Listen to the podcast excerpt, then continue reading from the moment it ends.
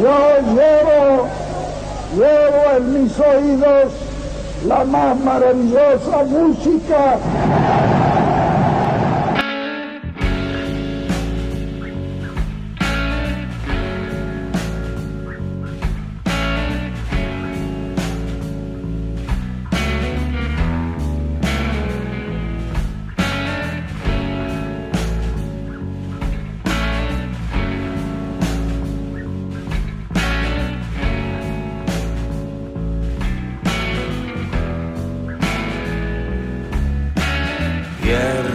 A la tarde te mudas, llevas tres vestidos, dos polleras negras, una musculosa sandalias verdes, botitas puestas, bombachas sucias, tupper con fideos de café, leche en cartón. Muy bien, esta música nos introduce en la promesa de Leo Acevedo, que nos contó que para hoy trajo canciones que muchas bandas hicieron, pero que no fueron escritas por ellos, sino que vinieron de, ¿no? de otra persona que las escribió. ¿Qué es esto? Viernes a la tarde. Esto que escuchamos es eh, Mundo Lego, una canción de Acorazado Potemkin incluida en su disco Labios de Río del año 2017, pero cuya letra es en realidad un poema de Josefina Safiotti, publicado en el año 2015 en un libro que se llama Mundo Lego, también como la canción. Este, entonces me quedé pensando en las veces en las que los las bandas este, toman letras escritas por otras personas ajenas a las bandas y las musicalizan. En este caso es un poema musicalizado, es un caso muy particular que daría para otra columna, de hecho, esta, esta cuestión de los poemas musicalizados. Pero también es cierto que este, eh, los Akarosaba Potekin la, la- la tomaron como si fuera una letra de la canción porque el poema tiene una cierta musicalidad, si se quiere, no es tampoco un, poema en prosa o algo así, sino que tiene ya dentro, dentro de sí un- una cierta musicalidad. la canción es del año 2017, pero tuvo recién un video en el año 2020, un año después incluso del lanzamiento del siguiente disco de Acorazada Potemkin, que es Piel del año 2019, aquel disco que fue nominado a los Gardel como este, mejor álbum de rock. Eh, esto de los letristas, eh, lo, comentamos cuando hace unas semanas presentábamos la nueva canción de Ricardo Mollo, aquella canción una y otra vez que se presentó hace, hace unas semanas en, en Spotify, en el Spotify de Ricardo Mollo, y contábamos que la letra de esa canción era una letra escrita por Pedro Irigaray, un letrista que trabajaba para MAM, la banda de los hermanos Mollo, allá por la década de 70. Y esto si bien el rock siempre se caracterizó por ser este, un, estilo en el que los intérpretes componen su propio material, esto es algo que ayer hablábamos este, cuando comentábamos este, cómo Elvis se quedaba medio afuera de, de- de- de la movida de, de los años 60.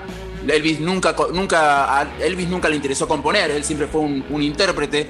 Y este, si hay algo que este, diferenció a los Beatles del resto de los artistas este, anteriores a, a- a su llegada, era que ellos Sí. preferían componer sus propias canciones, ¿no? Eran, este, fueron artistas que hicieron mucha fuerza este, para, para, mm, que les permitieran grabar sus propias canciones. Era algo que en ese momento no era habitual que los, eh, que los músicos grabaran sus propias canciones, generalmente laburaban con un equipo de compositores. Bueno, sin embargo, este, luego de, la- de mediados de los 60 había un par de, había algunas bandas que trabajaban con letristas. Pienso en Procol, Procol Harum, por ejemplo, que tenían un tipo que se dedicaba pura y exclusivamente a escribirles las letras de las canciones, que se llamaba Kate Reed, o Cream, que también muchas de las canciones de Cream este, fueron este, escritas por eh, Pete Brown, un tipo que laburaba prácticamente de ser letrista de la banda. Es decir, por un lado, este, los artistas de rock se caracterizaban por ser compositores de su propia obra, pero también había casos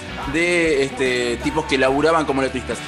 El siguiente tema es una canción que es un caso muy particular porque se trata de un tipo que este, es un destacado letrista del rock argentino, pero que en este caso pidió ayuda a un amigo.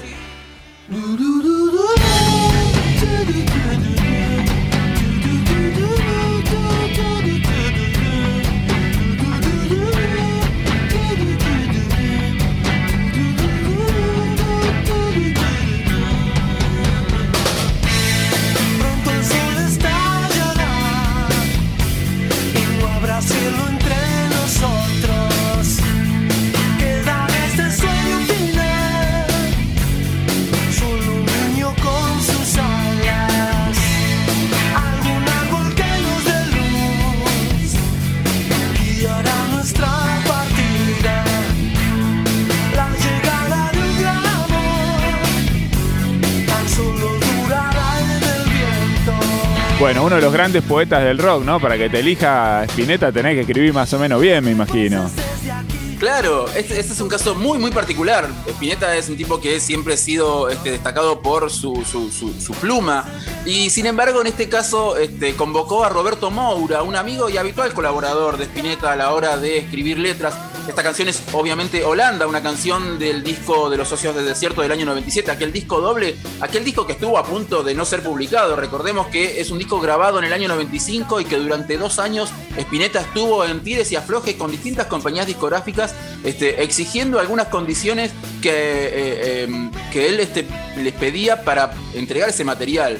Este, y que Spinetta en un momento dijo, si no cumplen con estas condiciones que yo pongo, el disco no sale. Es decir, iba a quedar cajoneado por el propio Spinetta. Finalmente se impuso y este, este disco pudo salir en el año 97. Roberto Mouro, Roberto Mouro decía, era un amigo de Spinetta y habitual colaborador este, en las letras. Él es, autor también de, de, otra canción de este disco que se llama Los Duendes y antes había colaborado con la letra del Marcapiel en el disco Tester de Violencia del año 89.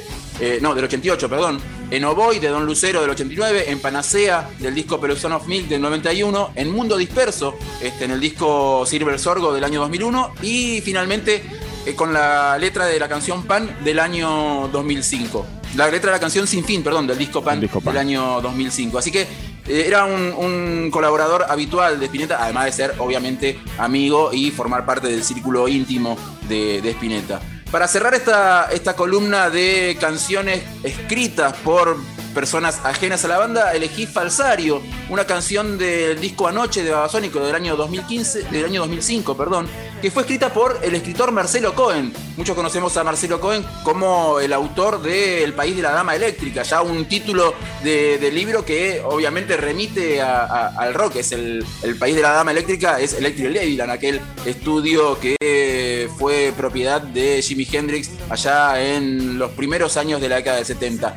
Marcelo Cohen es un autor de ciencia ficción, aunque una ciencia ficción bastante extraña la que, la que escribe Marcelo Cohen, porque las cosas, se las historias que él plantea se desarrollan quizás en el futuro, quizás en el presente. Son, es, un autor muy, muy, muy particular y es muy amigo también de Adrián Dárgelos. De hecho, Adrián Dárgelos lo convocó para escribir esta, esta letra de esta canción para el disco Noche. Así que escuchemos a Sónicos haciendo falsario con letra de Marcelo Cohen. Ahí vamos.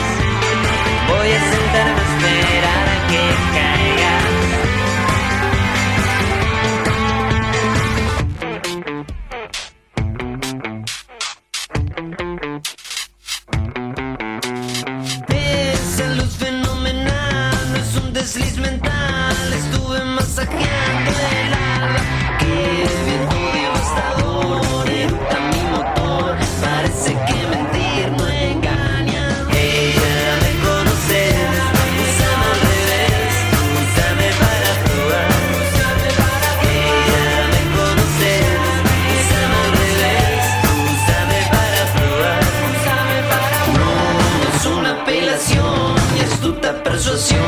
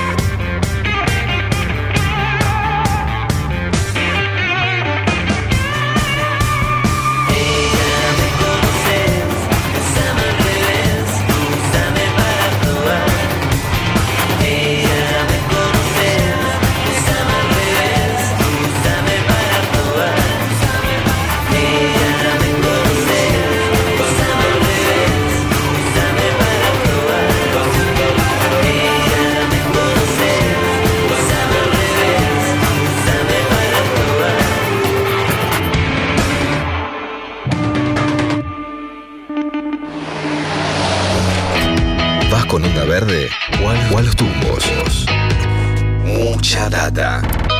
De 9 a 11 por Nacional Rock.